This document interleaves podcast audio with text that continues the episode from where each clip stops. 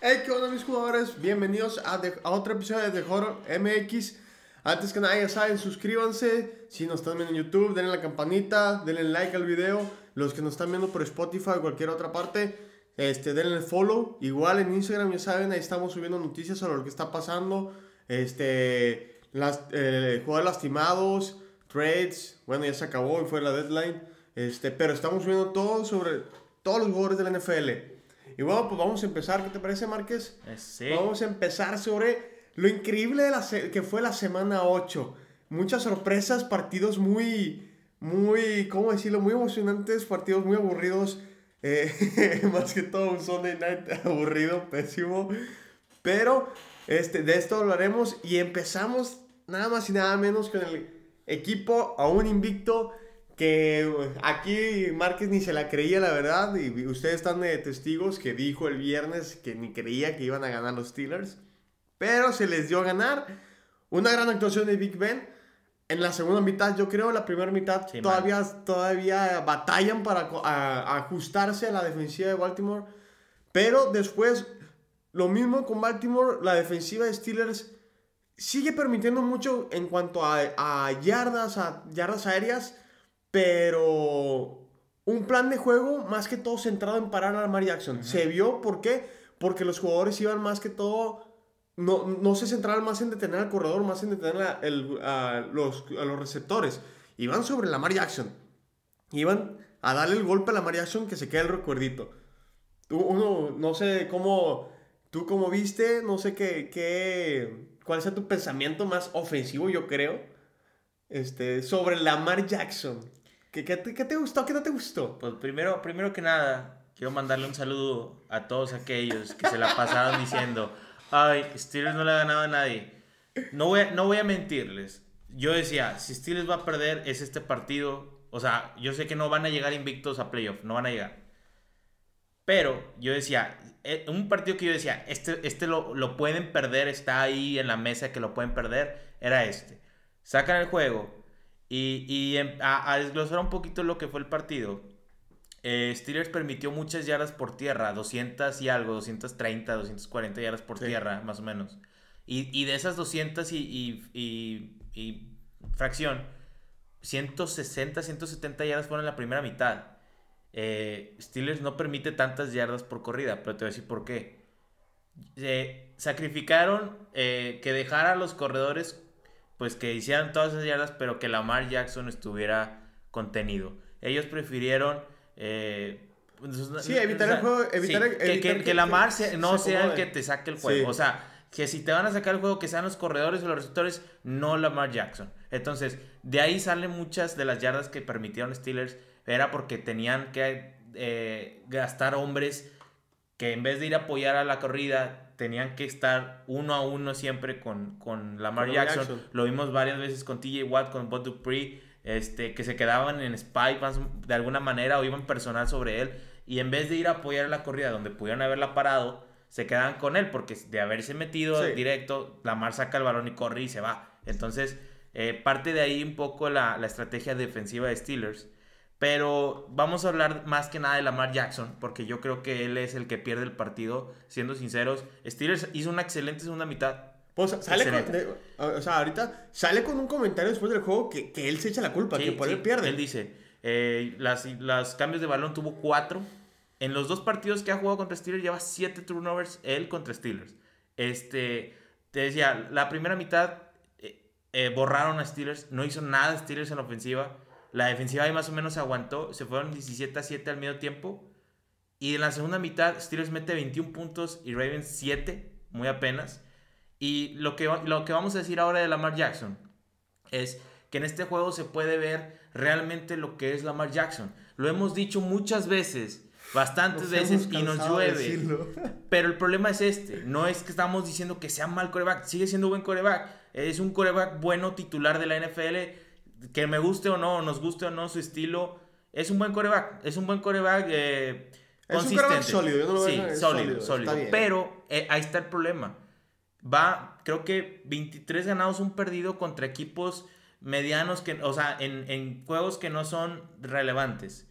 0-6, 0-6 en partidos importantes. ¿Cuáles son esos tres partidos importantes? Los tres que ha jugado con Kansas City, los dos de playoff que jugó y este Steelers. El año pasado jugó contra Steelers, pero que no estaba Big Ben. Y no es lo mismo Steelers con y sin Big Ben. Entonces, este era otro juego grande, lo pierde. Tuvo dos oportunidades de sacar el partido al final, como quiera, se presentó la ocasión.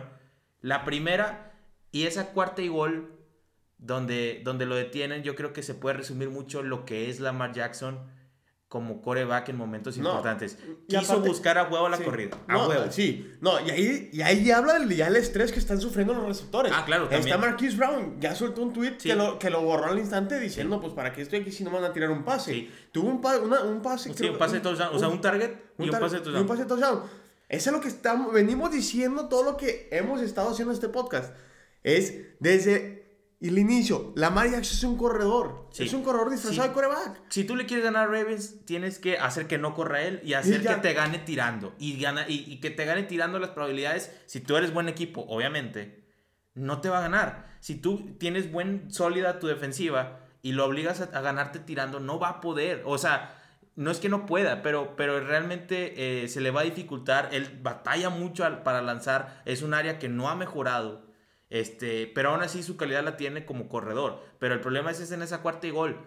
Se fue directo. No era un coreback draw. Había rutas. eran rutas. Él vio un espacio en, en, la, en el frente defensivo. No, su, primera instancia, que es, la es a diferencia de Kyler Murray, es que eh, lo primero que le piensa es correr después tiro. A mí no me importa tirar. Quiero hacerlo yo. Ajá. Y a diferencia de Kyler, Kyler, como tú me lo decías, las, es por lectura. Sí, no por diseño. Él corre por lectura, no por diseño. Entonces es, es, por eso que Kyler Murray va, a ir por, va por muy buen camino, a diferencia de Lamar Jackson, que ya se quedó estancado y se va a quedar estancado hasta que no empiece a hacer Eso lo tiene que cambiar porque eh, no pensó en, en, la situación ni nada. O sea, él vio el hueco y, y, y se desconectó completamente de la jugada, buscó.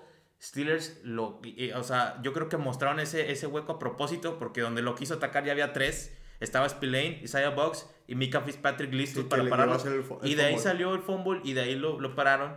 Este, y al final lo intentó ahora sí por pase, igual, eh, pues era ya una, una muy probabilidad de que lo, completara, ya la defensiva estaba todo en prevent, pero aún así, este, yo creo que el partido realmente lo pierde eh, Ravens y lo pierde Lamar Jackson. No, y, y aparte perder esto, tiene una baja muy importante que es estar en el, el tackle izquierdo. Sí, el que le acaban de pagar. Que, sí, con como tú decías, pues sale diferente a Dak Prescott, misma lesión este, se quiebra el, el tobillo. no fue expuesta como la... No fue expuesta, pero... Pero sí, pero se lo quiebra y dislocación también.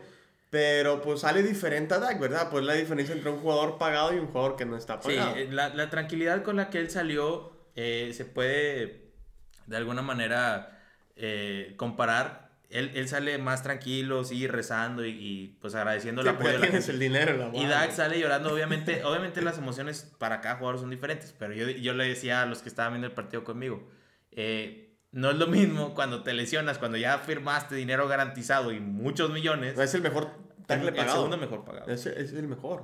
Bueno, es, es el mejor después, después sigue otro. Es, es que según Trent Williams, pero bueno, este, y, y ves a Dak Prescott que no tiene nada asegurado y sale, es diferente la emoción, pero bueno, eh, en, en, ya para cerrar el tema de los Ravens y, de Lamar Jackson, si Baltimore quiere ser tomado realmente como contendente serio, no nada más en la americana, para ganar un Super Bowl, eso lo tiene que mejorar Lamar Jackson definitivamente porque en, en ya lo vimos en playoff ya cuando llegas allá, los equipos ya saben qué tienen que hacer para pararte. Y ya lo han hecho. Y ya lo hizo Kansas, ya lo hizo Steelers. Si no sabes tirar la bola, no vas a llegar a nada. o sea, vas a llegar a lo mejor a tu primer juego de playoff y se acaba. No, te, no puede ser unidimensional. Si, si te paran la corrida, tienes que saber tirar. Si te paran el pase, tienes que saber correr. Eso es un equipo completo. Y hoy, hoy, Baltimore no lo es. Y por eso ganó Steelers. Y, y, la gente a lo mejor dice, ay, pero estuvo cerrado y casi lo sacan. Claro que iba a estar cerrado, es un juego divisional. Entonces, obviamente no, no, esperes un 33 a 3. Ahorita, les viendo un muy buen juego divisional también. Este, pero, pero no esperes, o sea, que, que, se vea tanta así dominancia. Era un marcador cerrado, pero no puedes sacar el partido al final. Es completamente culpa de Lamar Jackson. Sí. No, vamos, vamos a, a la sorpresa de la semana, a, a, a lo que mucha gente esperaba ver este jugador, a Tua Tagovailoa, como titular. Nos preguntaron mucho, oye, ¿tú qué piensas? Y lo dijimos. Sí, yo sí. No, esta- no estaba, muy- yo no estaba de Yo acuerdo tampoco, no, yo tampoco. con sacar a Fitzmagic. Y se nota en este juego la falta de Fitzmagic. Digo, sé que Rams viene jugando pues bien, un equipo sólido. Sí, Este, promedio. pero, pero, Tua fue carreado por su defensiva. Así de fácil en los equipos especiales. Sí, claro. Facilísimo. Tua entra al juego, touchdown. No, la primera jugada. La, la primera jugada fue un fumble. Strip- strip de, Aaron Donald. Así, Donald. así. Sí. Después anota Rams. Siguiente, se va Tua, anota el 7-7, ¿verdad? Pero los números de Tua. Pero no, es a lo que voy, es a lo que voy. ¿Cómo me dices que Tua? Yo sé que me van a decir, güey, es su primer juego. Yo entiendo. Pero no manches, 93 yardas para el, el, el super No, y, quarterback con el que y venía. Fitzpatrick que venía tirando 300 yardas por partido. Sí, o sea, ¿por qué lo sacas? ¿Por qué? no porque, entiendo. porque si nos ponemos a analizar, eh, Rams tuvo 340 yardas por aire y, y Miami 90. eh, en corrida 131 y Miami 55. O sea, fue un partido como el de Steelers dominado de un lado, o sea, en yardas y todo. Pero los equipos especiales y la defensiva de Miami supieron sacar el partido Sí. a favor de la ofensiva, que yo creo y sigo diciendo, debi- de- debería De- estar Ryan Fitzpatrick adentro. No que tú sea Sí. malo, pero se ve mejor o, o- y necesariamente te, te estás retrocediendo tú para entrar en ese proceso de adaptación de, de Tua. No, y tienes que aprovechar más porque, Porque vas ahorita- como líder divisional. No, casi, ahorita, casi. ahorita tienes que aprovechar y, y olvídate de que agarre ritmo Tua. Mejor quédate con el que ya lo trae Sí. e intenta ganar la división, que esa división está en el aire. Ojo con, Dol- con Dolphins, porque donde se empieza a tambalear George Allen, la división se la quedan los Sí, Dolphins. sí. Y porque ahorita lo vamos a hablar más adelante, Patriotas está yo creo que fuera Ah, de la conversación. Pe- No. pero pero eh, Miami se vio, ganó y se ganó bien 28-17. Pero si te metes a analizar un poquito, no fue por Tua.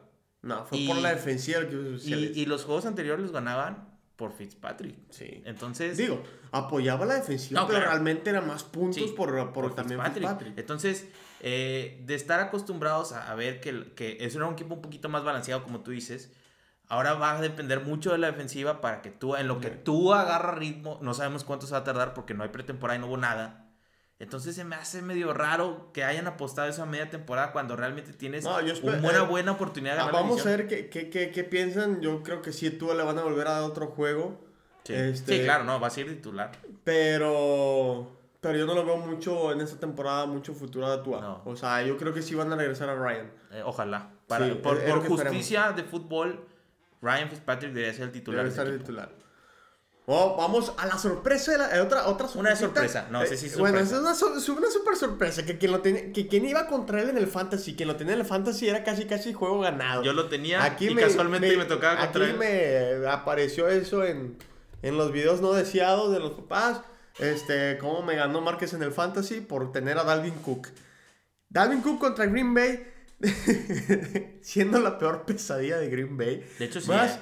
En la más, primera jornada fue lo mismo. más porque Green Bay es la peor defensiva contra la corrida. Sí. Lo demostró ahorita, pues Dalvin Cook viene regresando una lesión. Y pues como si nunca hubiera llegado a la lesión, a la lesión ¿verdad? Sí. O sea, los arrasó, los cargaba, corría, adiós. No, no. Por, en screens, en correas Eh, en lo que sea, Dalvin No, Cook no aplastó a Green Bay. Es más, ni siquiera creo que tuvieron que tirar tanto los Vikings porque Justin Jefferson y Adam Thielen no Sí, pasaron nada. las 60 No, no, yardas. Dalvin Cook tuvo 200 yardas él Sí, solo. con- totales. Sí, totales, obviamente. Totales.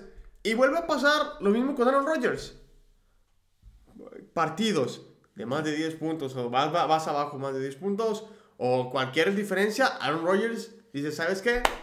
Eh, Pues este ya es tu problema, Digo, no aún así, adiós. aún así, como quiera, metieron un poquito de presión al final. Quedó 28-22. El marcador tampoco fue tan abultado del lado de Minnesota. Pero es Pero diferente es un juego actitud. divisional que tú estás jugando en casa, que Minnesota no viene jugando bien. Y, y no pudiste, no, en todo el partido no pudiste, no pudiste parar a Dalvin Cook. Y tu ofensiva, sí, claro, eh, tuvimos a, a este Devante Adams con tres touchdowns otra vez contra, contra Minnesota. Los números de, de Aaron Rodgers, 290 yardas, tres touchdowns.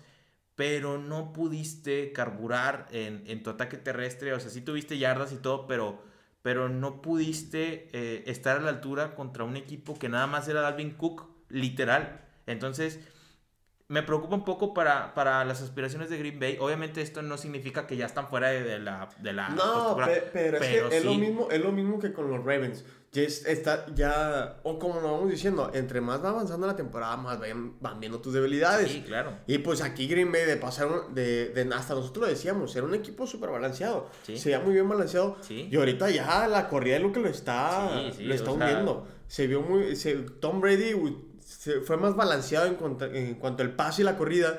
Pero pues aquí Vikings definitivamente con la corrida tuvo para hacerlo. De hecho, de hecho hasta tuvo más yardas Green Bay en totales, obviamente. Eh, más yardas totales, 400 a 324 de, de, Minnesota. O sea, por tercer juego seguido que platicamos, el equipo que perdió tuvo más yardas. Pero pues con yardas no ganas, ganas con puntos. Y pues al final Green Bay pues no pudo, se quedó corto, se pone en 5-2 y, se aprieta cada vez más esos primeros puestos de la conferencia. Yo estoy casi seguro que la, división se la va a quedar Green Bay, pero está interesante cómo van a estar los lugares. Sí. Porque el primer lugar está el que lo tome, está ahí, ahí está, está Saints, está Tampa, está eh, Green Bay, Seattle, obviamente, que ahorita es el 1. Este, por ahí están hasta los Bears, que se me hace muy raro, pero ahí están. Este, entonces, la nacional, la nacional, de hecho, en, en, hablando en términos generales, las dos conferencias se me hacen como que están ahí para el... Muy competitivas. O sea, obviamente del lado de americana sí está muy marcado que está entre tres equipos realmente la... Sí, no, de la nacional. Pero la nacional son como cinco o seis equipos que pudieran quedarse con el primer lugar. Entonces, interesante. Eh, por Dalvin Cook, gracias porque me hiciste ganar el Fantasy. pero para, para Green Bay, para lo que nosotros decíamos de Green Bay, eh, sí nos sacó un poquito de onda. No, no, todo. Yo me rompió la quiniela Green Bay lo que, y muchos otros equipos rompieron la quiniela. Nadie esperaba esto y menos de Alvin Cook. O sea, todos veíamos a Green Bay como que, ay, viene de... o sea, viene con un buen juego y luego... Vienen de ganarle a Houston, ¿no? A Houston, viene de aplastar a Houston. Y luego vienes a este juego y, ay, güey, o sea, te, te, iban ganando muy, o sea, no muy fácil, pero te, Dalvin te iba corriendo la, te, te, fue corriendo la bola muy fácil. Entonces, sí, sí sorprende eso, sí nos saca de onda a todos y es como que, pues bueno, a, ver qué, a ver qué pasa con Dalvin Cook, ¿verdad? A ver qué sorpresa nos van dando los, los Vikings. Sí, pero los, los Packers no se pueden dar el lujo de andar ahí quedándose atrás de partidos de Seattle. Este, como quiera, Seattle va a tener sus propios partidos difíciles porque esa división está muy peleada. Pero este era un partido, aunque sí es divisional, se veía muy disparejo de, los dos lados. Se veía muy sencillo para Green Bay en casa ganarle a, a los Vikings. No se dio, pero bueno, eh, son cosas del fútbol, es lo que me gusta, que no, nunca, nunca puedes realmente saber qué va a pasar. O sea, está muy difícil poder eh, adivinar qué va a pasar. Pero bueno, pasamos al siguiente, que es otro que está... Ah, este, no, este, ah, sorprendiendo, aquí, aquí yo digo es yo no sé ustedes que nos están escuchando, viendo ahorita. Aquí yo tengo una pelea con Márquez sobre quién es el mejor coreback novato que ha ah. entrado ahorita en la NFL. Digo, de este año, ¿verdad? Yo no sé, pero para mí Joe Burrow ha demostrado completamente que vale la primera selección. No, sí, definitivamente. La vale y es mucho mil veces mejor que Herbert. Con el hecho de tener un peor equipo ha hecho... No puedo decir que ha hecho más que Herbert, pero no, de hecho sí, sí ha hecho más que Herbert. Ah, porque él empezó desde el principio. Herbert entró, entró en la segunda, tercera semana. No importa, tiene las mismas victorias. Y con un peor equipo. Y un empate. Tiene Joe Burrow, que Herbert no lo tiene. Sí, pero ahí, ahí, te voy a decir por qué yo creo que. O sea, los dos son corebacks franquicias. Los dos Definitivamente, eso no, no, lo va a pelear. Los dos equipos ya encontraron a sus corebacks para los próximos 10 años. eso estoy casi seguro. O sea, obviamente puede pasar cualquier cosa el próximo año, en 2, 3. Pero yo creo que los dos son quarterbacks franquicias, ya acertaron desde ahí y de ahí nada más es empezar a construir un equipo alrededor de ellos. Lo que yo digo es, yo vi más rápido adaptarse a la NFL a Justin Herbert que a Joe Burrow. Justin Herbert le ha hecho pelea a, a corebacks y a equipos contendientes al Super Bowl Obviamente yo sé que ha perdido y, de hecho llevan cuatro partidos con ventaja de más de dos dígitos, o sea, más de 10 puntos y las han perdido. es como lo llaman el nuevo Falcons de la Sí, sí, Atlanta, Atlanta Chargers. Pero, pero no han perdido por su culpa. Tampoco por Burrow, tampoco han perdido por Burrow, pero no han perdido por su culpa. Él ha cumplido, él ha cumplido, la defensiva no ha hecho nada, bueno, no, le ha ayudado. Eh, Anthony Lynn, que es el, el head coach, como que se está quedando corto con, con el equipo, no sé qué está pasando ahí, pero yo he visto mejor y mejor adaptado y, y, ha hecho mejores juegos contra equipos fuertes a Justin Herbert que a Joe Burrow. No digo que Joe Burrow sea malo. Para mí, yo he visto mejor adaptado ya a la NFL a Herbert que a Burrow. Y eso que Burrow, hablando de él ahora sí, más, más centrado, que, que sea el debate, es lo que le hizo a los Titans. Porque los Titans perdieron la semana pasada, pero todo el mundo salió, después del partido decían, no, pero yo creo que Titans es mejor que Steelers. Y, y fue, por, fue por suerte. Vas a Cincinnati. ¿Y qué pasó? Lo destrozaron. Con menos sin John Mixon. No, deja tú, sin línea ofensiva. Ah. Sin línea ofensiva. Línea ofensiva, cuatro, cuatro suplentes. Sin Joe Mixon, como tú lo dijiste. Y Joe Burrow como si nada. O sea, y de hecho, hasta hizo, hizo eh, un escape de ahí. Lo quisieron taclear como 30 veces en una sola jugada. Y, Sí, no. y saca el pase todavía. Y, y va poniendo los pases muy bien. Aquí yo digo porque, o sea, ahorita que tú estás hablando de Herbert y de, de Burrow, yo, todavía- yo me sigo yendo por Burrow. ¿Por qué? Porque siento que trae todavía más la mentalidad, ya trae la mentalidad de, de, de esta es mi franquicia, más que Herbert. Y, y- y trae más, yo lo siento con más ganas de, de decir, ¿sabes qué? Pues yo quiero ser, yo quiero ser el Offensive Broker of the Year. Ujú, sí, está. Y, y, y te digo, tiene peor equipo. O sea, con peor equipo ha, logrado mejores cosas que, que Herbert. Herbert tiene los Chargers. Con este Philip Rivers es lo mismo, lo dejaron igual. Sí, tienes pero, mejor ayuda pero defensiva, los Chargers han jugado contra mejores equipos. pero tienes mejor ayuda defensiva. Los la Chargers. los Chargers es mejor defensiva que los Bengals. Mira, los Tienes dos. a Joey Bosa. los dos Tienes a Melvin Ingram. Tienes, quieres o no, acabas de traer a Desmond King, que era bueno. Tienes a este Casey Hayward. O sea, te reforzaste muy bien. O sea, Te- te- sí, que- sí tiene te mejor equipo. a Kenneth Pero Murray. están perdiendo, no, no han perdido por culpa de, de Herbert. O sea, no. Herbert, no, la falta, a Herbert todavía le falta saber mantenerse. Man- te- tomar esas decisiones de mantenerse arriba, porque él ha ido, ha ido ganando. No me puedes, ahorita mismo te lo dije, no podemos echarle nada más la culpa a la defensiva si tu quarterback no ha sabido anotar tampoco. Mm. ¿Verdad? O sea, si- mi, ay, mi coreback dices, pues, güey, ha anotado un touchdown por cada cuarto. ¿Y qué me sirve anotar un touchdown de cada, No, por cada 31 cuarto? puntos y perdiste. Es lo que decíamos de Dallas con Dak Prescott. No pierden por su culpa, es culpa de la defensiva. No me puedes decir que metiste más de 4 touchdowns o más de 28 puntos y pierdes el juego. Pero porque ibas perdiendo y ya. Pues, güey, pues es que el otro equipo remontó y la defensiva no Aquí hizo nada. vas ganando. Y si se supone que vas con. Vienes que contra Denver está normal su defensiva. Vas ganando 24-3 en el tercer cuarto. ¿Por qué no sigues anotando? ¿Qué pasó para no seguir anotando? Si, si iban Pues anotando el otro bien. equipo también juega, pues tampoco estoy diciendo que Pues es sí, Hall of Fame. yo- no, yo no, es estoy Hall of Fame. yo- yo sé que no es Hall of Fame. Pero esa mentalidad, o sea, que tiene Burrow, que yo sé que tiene Burrow, porque Burrow ha sabido, sin defensiva, lo pasa. Pasó contra Cleveland, que va perdiendo y todavía puede alcanzar a, a- a llegar a rebasar a Cleveland. No puede, se queda corto al último. Que Herbert no lo he visto así.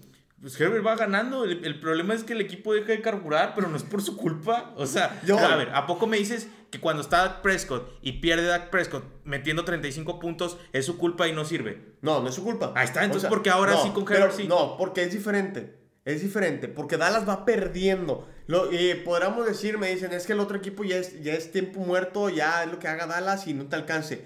Aquí él va ganando. ¿Por qué no sigue anotando? ¿Por qué? Pues el otro equipo también la ajusta, Kevin. O sea, no es Hall of Fame, es un novato. Es No un novato. no- sí, pero Empieza la dominando. La Obviamente, es la diferencia que le yo veo con- cerrar partidos, la- eh, pero, pero yo Burrow que yo veo- tampoco. es la diferencia que yo veo con Bu- Burrow mejor, mejor liderazgo para mover las cosas o, o para llevar el juego a, a diferencia de Herbert. Yo lo veo así. Yo no he visto perder un solo partido a Chargers por culpa de Herbert. La verdad, ninguno.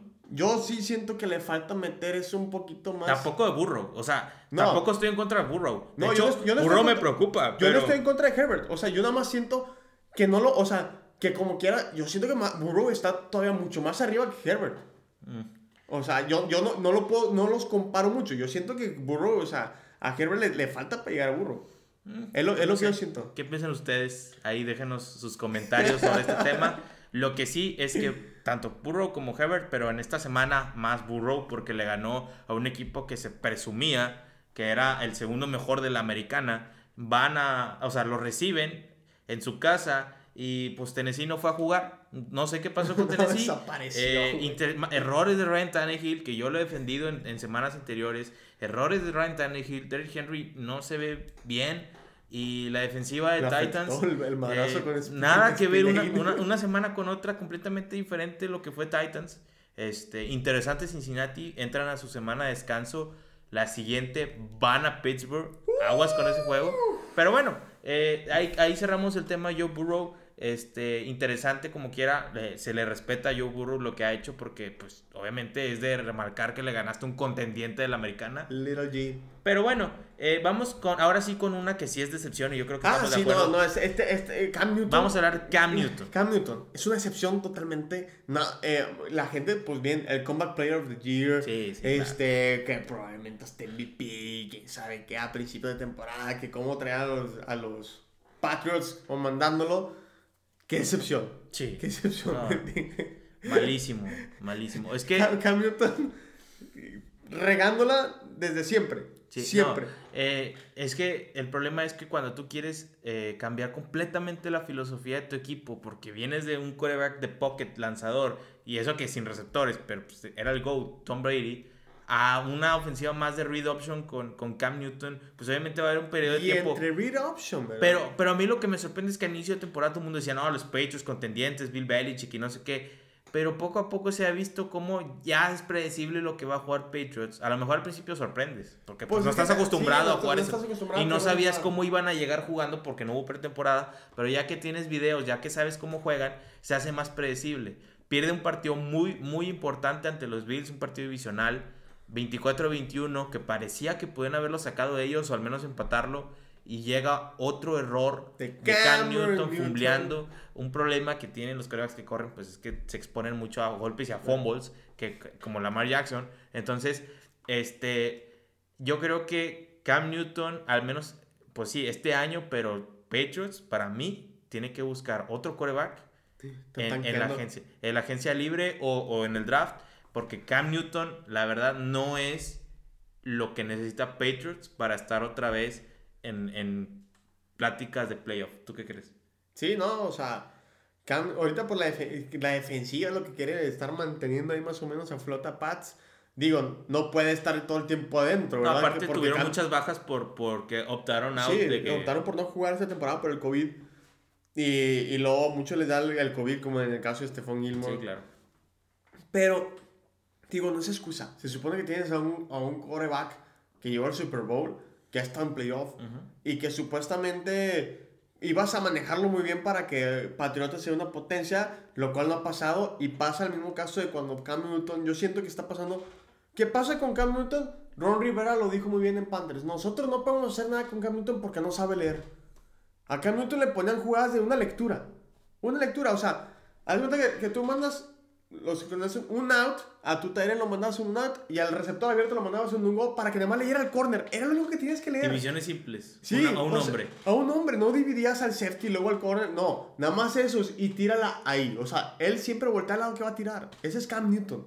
O sea, Cam, Lamar Jackson. Sí, Cam Newton no sabe tirar. Desde siempre se ha tenido ese problema con Cam Newton. Y nada más es un corredor. Siempre. No sé por qué la gente lo pone como una superestrella, lo pone como Superman, sí, está fuerte, está grandote. Sí, que si corre lógicamente, pues no vas a, vas a. Un linebacker se le puede poner al tiro. Un corner, pues batalla todavía. Pero pues, ¿qué eres? Eres un coreback. No dejes de ser un coreback. O eres un corredor también como Lamar Jackson. Eh, se, le, se, le, espera que lance y que se le espera que pueda aportar mucho más a esa ofensiva que se ha visto muy, muy, muy trabada en las últimas semanas. Este, y, y bueno, eh, ha decepcionado realmente Cam Newton, pero de ahí quiero pasar. Y de hecho se pueden entrelazar. Ahorita voy a poner un tema en la mesa. Vamos a hablar ahora de Jimmy G, Jimmy Garoppolo, de los San Francisco 49ers. Tiene una lesión en el tobillo esta semana junto con George Kittle, que pues San Francisco lamentablemente es un hospital literalmente. Y ahora, este, ¿cómo, ¿cómo lo puedo decir? Se, se, siente otra, otra lesión de Jimmy G. Se ha estado lesionando mucho esta temporada. Y la, desde la primera vez que llegó. ¿Tú crees, Kevin, que es momento para San Francisco y para Jimmy Garoppolo empezar a pensar en caminos diferentes? Sí. No, para Jimmy Garoppolo, pues yo creo que en otro equipo no. Si lo veo en otro equipo, son los Jets. Ujú, ok. O de backup. Ya no lo veo. Yo, Jimmy Garoppolo yo no lo veo de titular. Ni de chiste. Es que eh, No es, no es constante. Bueno. No, no- necesitas un ataque terrestre bueno. O sea, va a terminar como Tannenhill. yo creo, yo creo que eh, necesita Garoppolo, no, no es de que ya se le acabó la carrera. No, yo creo que pero- puede seguir volviéndose a titular estilo Tannehill, pero tiene que caer al equipo indicado. Ahora, a lo que iba y por eso dije que se entrelazaban. Kevin, ¿tú crees que la próxima temporada Patriots pueda buscar de alguna manera regresarse a Jimmy Garoppolo? Porque Jimmy Garoppolo se vio bien y se, es un estilo igual a Tom Brady y así Patriots puede volver a lo que era Patriots jugando como Tom Brady, con, como si tuvieran a Tom Brady con Jimmy G. Obviamente no es lo mismo, están muy lejos uno de otro, demasiado, ni siquiera en el mismo planeta. Pero Jimmy G le puso presión a Tom Brady y se rumoraba que, pudiera, que lo iban a banquear a Sí, Tom Brady en pues, algún eso- momento eso- eso- y por eso lo cambiaron a San Eh, Eso, Francisco. eso aprendí, así se le decía. Entonces, este, ¿tú No. crees que podría irse a Patriotas? A mí no No. se me haría un mal movimiento de pero no es, Patriotas. es que no es un mal movimiento por parte de Patriotas. Pero ya ve el dinero que gana Jimmy G. Es un dinero que Patriotas no se lo va a dar. Y no creo que Garoppolo quiera reestructurar su contrato, sabiendo todas las lesiones que, que pueda llegar a tener. ¿Verdad? Entonces, yo veo, yo sí veo a Pats yendo por Knicks. De Auburn, ¿verdad? A Bo Nix. Sí, a Bo Nix. Ese yo creo que es el coreback indicado para Pats. Porque no van a tanquear para Trevor Lawrence, ni de chiste. Sí. Pero yo creo que, yo creo que él es el, el- el indicado para ir, pa- o sea, para que los Pats vayan por él. Es él. No, no van a regresar a Jimmy G. No tienen por qué regresar a Garoppolo si ya se fue. No, o sea, te la estás jugando demasiado. Y, y Belichick no es alguien que se la juega así mucho con, con Sí. jugadores. Entonces, no, y, y sí, definitivamente yo creo que esta es la... Yo creo que esta es la última temporada que veremos a Jimmy Garoppolo en un uniforme de los Niners. Porque siento que eres, él es el que los está parando. Él es el, el que los está deteniendo para ese equipo contendiente De Super hecho, Bowl. de hecho, bueno, si no fueran por las lesiones, San Francisco estaría en la conversación. Claro que estaría en la conversación de, de los, mejo- o sea, los mejores equipos de la nacional y contendientes. Sí, yo creo que eh, entre que no tienen un corredor como insignia, los, sí, o sea, no, y les no. falta un corredor también importante a los, a los 49ers, pero este, para que, para, pensando en Garoppolo, para que le pueda ayudar a, a- a hacer como un Tannehill de que más corrida play action, Sí. es, facilitarle la vida al coreback, este, o, o del otro lado, mejores receptores para que, pues, tire, pero no creo que Garoppolo sea el futuro para San Francisco, yo creo que San Francisco tiene que pensar en, en lo que No, viene mover, sí, y, y buscar draft picks a cambio de Garoppolo. los Niners tienen equipo. Sí, No- no no. ti- o sea, si Tienen defensiva. tienen defensiva y tienen para largo la defensiva. Sí. Tienen ofensiva y tienen para largo la, la ofensiva. Entonces, ¿qué es lo, que, lo único que te falta? Lo único que te, que te hace daño, coreback. Sí. Con eso tienes. Y creo que viene, no vienen de los, me- los mejores corebacks esta, esta, este año, pero hay corebacks que, que en ese equipo te pueden hacer muy buen jale. Sí, está, está o sea, que pueden dar la sorpresa en ese equipo. va a estar interesante los movimientos que haga San Francisco en el, en el off-season, pero pues ya veremos. De ahí vamos a pasar, Kevin, A uno de los equipos más odiados por este podcast, no se creen. los New Orleans Saints. New Orleans Saints con una, acaban de hacer una contratación increíble. A mí me gustó mucho esta contratación. Dejan ir a Kiko Alonso una quinta ronda condicional. Este, por Juan Alexander. Que Oh, se- excelente linebacker. ¿Eh? ¿Perdón? Muy buen Ah, linebacker. muy buen linebacker, pero desaparece en San Francisco por lesiones, pero en su tiempo en Tampa Bay, él era el Sí, sí, líder. era de los mejores. lo, lo triste es que llega Devin White, son los dos, pero pues eh, llega su tiempo de contrato, sea, es muy buen backer. Lógicamente se cree que va a pedir más, lo agarran los Niners y se lastima, pero es un líder nato. Sí. Es- y va a ser muy buena ayuda para, para Mario Davis. Y, y para la defensiva de, Saints, ¿verdad? Metes más armas a la defensiva, o bueno, sí, más armas a la defensiva de Saints. Y en cuanto ahora sí al partido de los Saints, vemos que batallan contra unos Chicago Bears que, como le decía Márquez ahorita, no son malos, no son nada malos, tienen una defensiva buena, yo creo que top 10. Este, tristemente su ofensiva no hay nada que hablar, digo, Montgomery es el... Allen el- Robinson más que nada. Allen Robinson y Montgomery, pero Montgomery es el corredor que más tacleadas ha quitado en la Ah, sí. NFL hasta el momento. Sí, sí.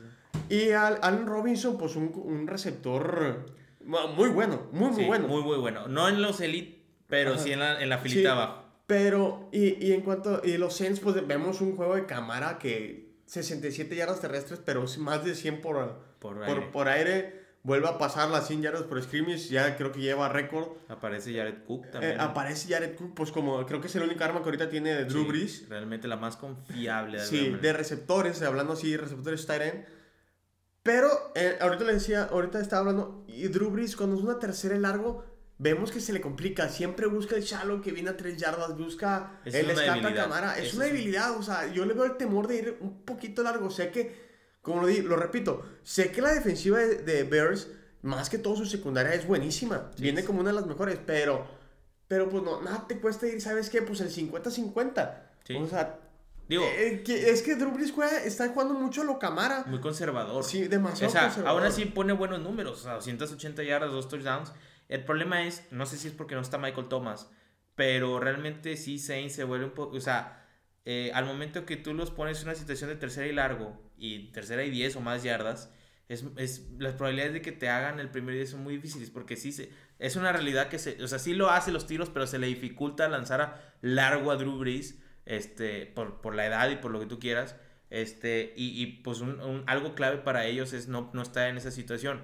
Hablando de los Bears, no se me hace un equipo realmente fuerte, pero es un rival incómodo Sí. para la mayoría de los equipos de la Nacional. No sé si es por su manera de jugar, su defensiva o qué, pero realmente es un rival muy incómodo que he visto ah, para, para contendientes de esa, de esa conferencia. Ya vimos que le ganó a Tampa Bay y casi le saca el... Bueno, no casi, porque realmente nunca lo sentía así con peligro de que ganaran el No. partido, pero le hicieron buen partido a, a- a A los los Saints. Saints. Entonces, eh, curioso, pero sí veo debilidades eh, del punto de, de- del juego aéreo de, de los Saints. Sí, de los Saints. Yo sé que con, con Michael Thomas esto se va a ver diferente y probablemente ha- hablemos diferente del ataque aéreo de los Saints, pero eh, te vuelves un poquito vulnerable en esos, en esos puntos pensando en postemporada. Entonces, sí está medio preocupante. Aún así, yo sigo poniendo a Saints que o, o le gana la división a Tampa o va a estar ahí Sí. en la línea. Entonces, Y, y bueno, bueno, en uno de estos partidos también vemos, si se recuerdan, yo había estado hablando sobre la defensiva, la, lo- la, no ayuda, pero la- los árbitros un poco en contra de los Saints. nah. Y, no, sí, y lo vemos, como vimos una jugada muy buena. Al último, ya para que los Saints sellaran el juego, ya para que lo acabaran. Viene un pase de Nick Foles Ahmed al Tyrant de Bears. Llega de Mario Davis, tiene posición de la bola, de Mario se la quita, cae dentro del campo, de Mario está dentro del campo, agarra la bola, es fumble para los Saints, se acaba el juego así de fácil, no te metes en cosas, no te metes en nada más. Ah, pero espera, los árbitros dijeron, ¿sabes qué? Es pase incompleto. Oye, pero lo quiero checar. Pase incompleto, güey. Ni modo, pase incompleto. No vas a checarlo, es pase incompleto. Oye, tiene que checar. Quieras o no, se tiene que checar la jugada. Y les valió, ¿sabes qué? Ah, ese pase incompleto, no es cierto. Ah, es que salió el jugador, el pie lo tenía afuera. Claro que no. No entiendo realmente qué, qué, qué pasa con esto, por qué se ve... Digo, no es nada más con los Saints, se puede ver con varios equipos de más, pero... Pero a, a los Saints, pues digo, es un recurrente que yo veo todas las semanas. Entonces, sí, sí se ve muy notorio más que los Saints y, y lleva con los años. O sea, ya dices, güey, ¿qué, ¿qué está pasando aquí con la liga? ¿Qué, qué onda con estos referees? Muchos jugadores última- últimamente se han quejado de los referees. Este. Y. Pues no sé, o sea, está muy raro ese tema. Yo no creo que estén en contra. Yo creo que sí se equivocaron en esa, en ese, en esa mar- en marcaje. pero es que te equivocas Pero, una vez pero por- el problema es que el Te problema es equivocas una vez, mínimo, mínimo una vez en cada juego de los Saints. Digo, han tenido, mala, han tenido mala suerte, pero, pero tampoco, o sea, eh, eh, no, no me gusta que la gente diga, ay, los árbitros están, a ver, esto no es soccer, o sea, esto no es, esto no es de que le voy a echar la culpa al árbitro si el partido Ah, no bueno, sale los árbitros no quise". ayudan a Green Bay. No, Pues, a ver, ¿cuántos, ¿cuántos Super Bowls tiene Green Bay? O sea, si le ayudaron a los árbitros, Sí, ya sé. entonces, o Pero- sea, sí, sí han tenido eh, malas marcajes, Es- sí, pero, pero es que, pero bueno, son es cosas estos marcajes muy raros, se, como que se hace muy notorio. Le que costado todo- los partidos. Le sí, costado sí, muchos pero, partidos. Pero tampoco te puedes poner a sentar a decir, no, pues todos los árbitros están en nuestra contra. Tú tienes que, como quiera, Sí, pues, no, buscar tienes la que jugar, de o sea, no es excusa. Pues a fin de cuentas, lo, dice- lo hemos dicho nosotros como coaches, oye, ¿sabes qué? Pues si tienes el árbitro en contra, pues ni pedos. Modo. Tienes que salir a jugar, a Sí, ganar el juego. Ni modo, Sea, o sea, sea como eh, sea. Yo, yo, me, o sea, yo sé que es un tema que, que, le- que es muy recurrente. Es que es con- estresante, yo los creo que es más Y sí, estresante sí, ver eso. obviamente molestaría a cualquiera que sale afectado cuando los árbitros marcan mal, pero no me gusta que, que enfoquen mucho la atención a los aficionados de los Saints o, o los Saints, hasta el mismo coach Sean Payton, de que desgaste mucho tiempo hablando de los referees. Yo sé que sí te pueden costar partidos porque ya lo hemos visto como la vez de los Rams que no le marcaron una interferencia clarísima.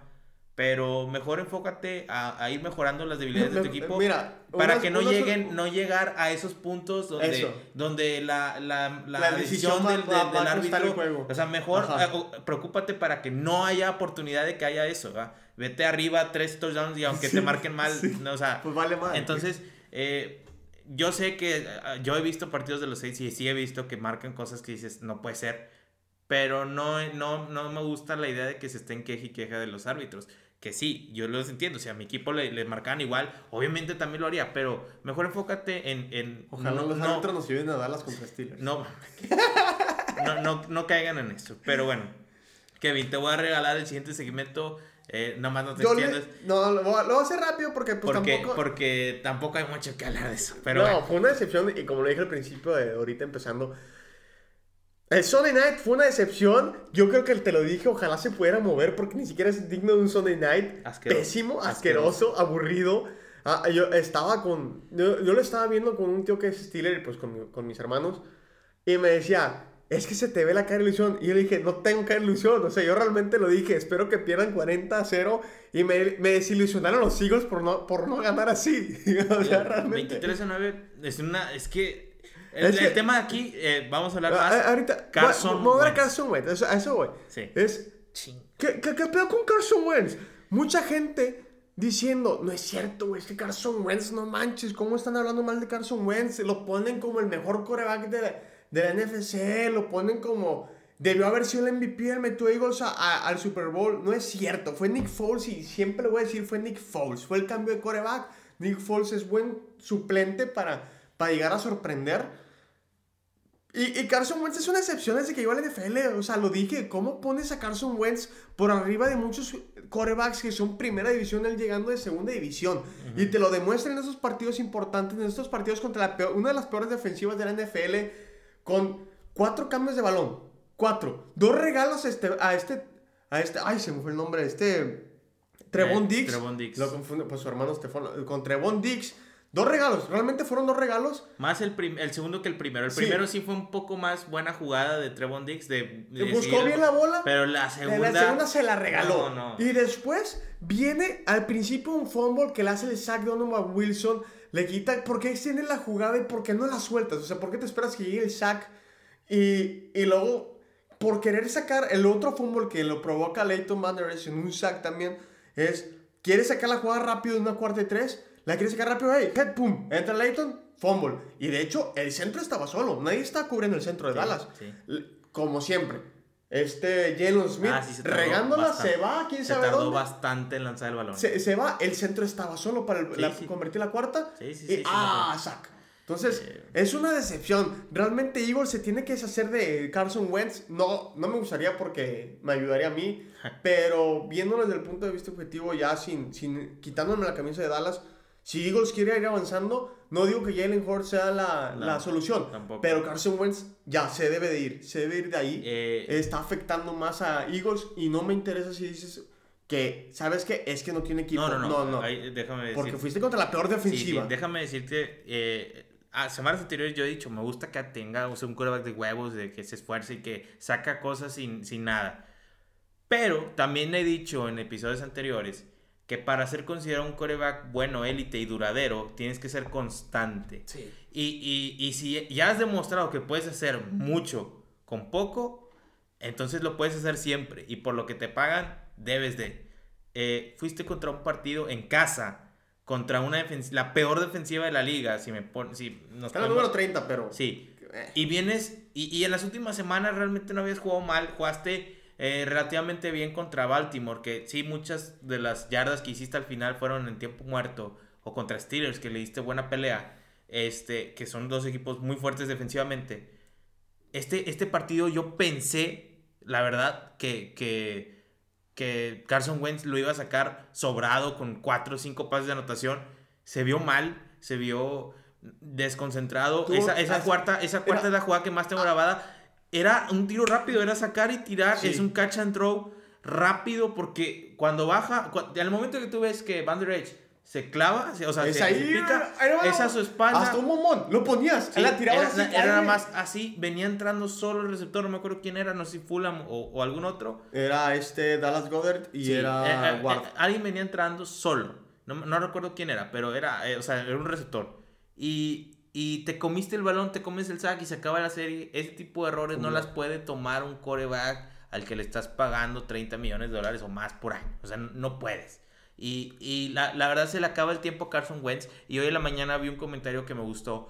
Porque si, si a, a los Eagles fans que nos escuchan deben de, de acordarse, a Donovan McNabb lo querían fuera a- Ah, nomás- sí. con cada partido. Nomás tenía un partido malo que Donovan McNabb es de los mejores que ha habido en, en Filadelfia. Sí. Y, y- y así ya lo querían fuera. Y, y de repente a Carson Wentz le perdonan mucho. Este, porque que no, no, tiene es esto, que porque, tiene- a ver, un coreback franquicia no, hay- no es de excusas. Ya vimos a Joe Burrow con nada y ahí anda haciendo jugadas. Este, bueno, Wilson no sí. tenía, en su tiempo no tenía línea y ahí está haciendo O sea, milagros. eh, se, tiene que, se tiene que ver esa diferencia. Y con, con Carson Wentz, la verdad, yo creo que Filadelfia tiene Claro. Que Se pensar. le está acabando el tiempo en Filadelfia. Sí. Así de fácil. Aún así, Pendinucci tuvo mejores números que él. Aún así, yo creo que Filadelfia se va a quedar con la división, la verdad. O sea, es, es impresionante. cómo- Gucci Dinucci. Pero bueno, ya para el último tema, Kevin, eso es un, eso es un, un debate que quiero hacer contigo. ¿Tú crees? ah, el- eh, vamos a hablar del, del Monday Night, eh, Tampa Bay contra, contra los Giants. Giants. Otro equipo muerto del... del... Pero lo, lo interesante es que los Giants los son le pusieron demasiada pelea a los Tampa Bay Buccaneers que realmente eh, yo, yo entiendo que a veces que los partidos son cerrados, pero este es un partido que llegaba Tampa Bay, el, considerado el mejor, el mejor equipo de la nacional contra uno de los peores y casi te saca, oh, yo entiendo que estás de visitante y lo que tú quieras, pero casi te empatan el partido un equipo tan malo como los Giants. Es eh, el mejor equipo de la Nacional, Kevin. ¿Realmente es el mejor equipo? Sí. Los, los Buccaneers. Porque yo los vi, Yes yo los vi sufrir a ese front seven que tanto les dicen yes contra Danny. Dines. No, yes en inglés. Sí son. Yes en ¿Por qué? inglés. Lo repito, yes en inglés. ¿Por ¿Por, qué? qué, güey? Porque la kriptonita de Tom Brady no se vio mal el front seven. No se vio mal. Yo lo vi. Fueron fumble de Ronald Jones. No, no, que yo lo- el front seven de, No, de yo Tampa sé, Bay. yo sé, pero que yo me refiero es un, un fumble de Ronald Jones fue el que le da el primer touchdown a los Giants, ¿verdad? Pero de ahí se quedan ahí estancados. Después viene la, la patada, después viene otro touchdown. pe- perdón, otra patada viene antes del medio tiempo. Pero si te das cuenta, o sea, detuvo, detuvo. El problema es que Tom Brady no podía avanzar. Sigue siendo la kriptonita de Tom Brady los Giants. Ve Giants enfrente. Sí, sí, sí. Y, y, y, ay, güey, to- todavía lo, lo veo así. Ya hasta después que se empezó a, a- como que a calmar, no sé qué le habrá dicho Bruce Arians, oye, ¿sabes qué? Me regreso a James Winston, no sé. No. Pero, pero yo creo que va más centrado a la ofensiva, que la defensiva estuvo mucho tiempo adentro, mucho tiempo adentro la defensiva, lógicamente, lógicamente te cansa. Y la defensiva de Giants, quieras o no, es buena, No, sí, es sólida. bueno, es bueno. La ofensiva, Danny Jones viene poniendo, viene haciendo las cosas bien, se está encontrando con Jason Garrett, algo que a lo mejor Dak nunca pudo hacer.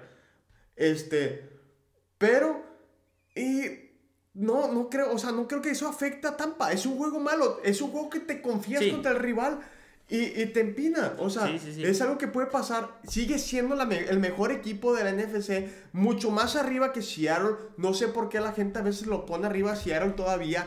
No creo que sea así, creo que Tampa Bay ahorita es el mejor de la NFC y, y sigo diciendo, el único que lo va a parar la racha ganadora que trae Tampa son los Saints. Ok, yo nada más quiero decir una cosa. Realmente el, el- Tampa no podía caminar. Yo, puedes decir que es la kriptonita, lo que tú quieras. El momentum de Tampa Bay nace de errores de Daniel Jones, que es completamente entendible de alguna manera. Pues es Daniel Jones en un equipo malo. Pero lo que voy a decir es, eh, no puede ser, o, o muchas de las jugadas donde fueron errores de Daniel Jones, tenía tiempo en la bolsa, con una línea ofensiva parchada contra ese front seven, Pero es que- mucho sí, tiempo pero en la a eso voy, a eso voy. Si te diste cuenta, vimos el juego ayer, los dos lo vimos. Sí. Estaban presionando con cuatro. Y todo el corredor se quedaba a bloquear.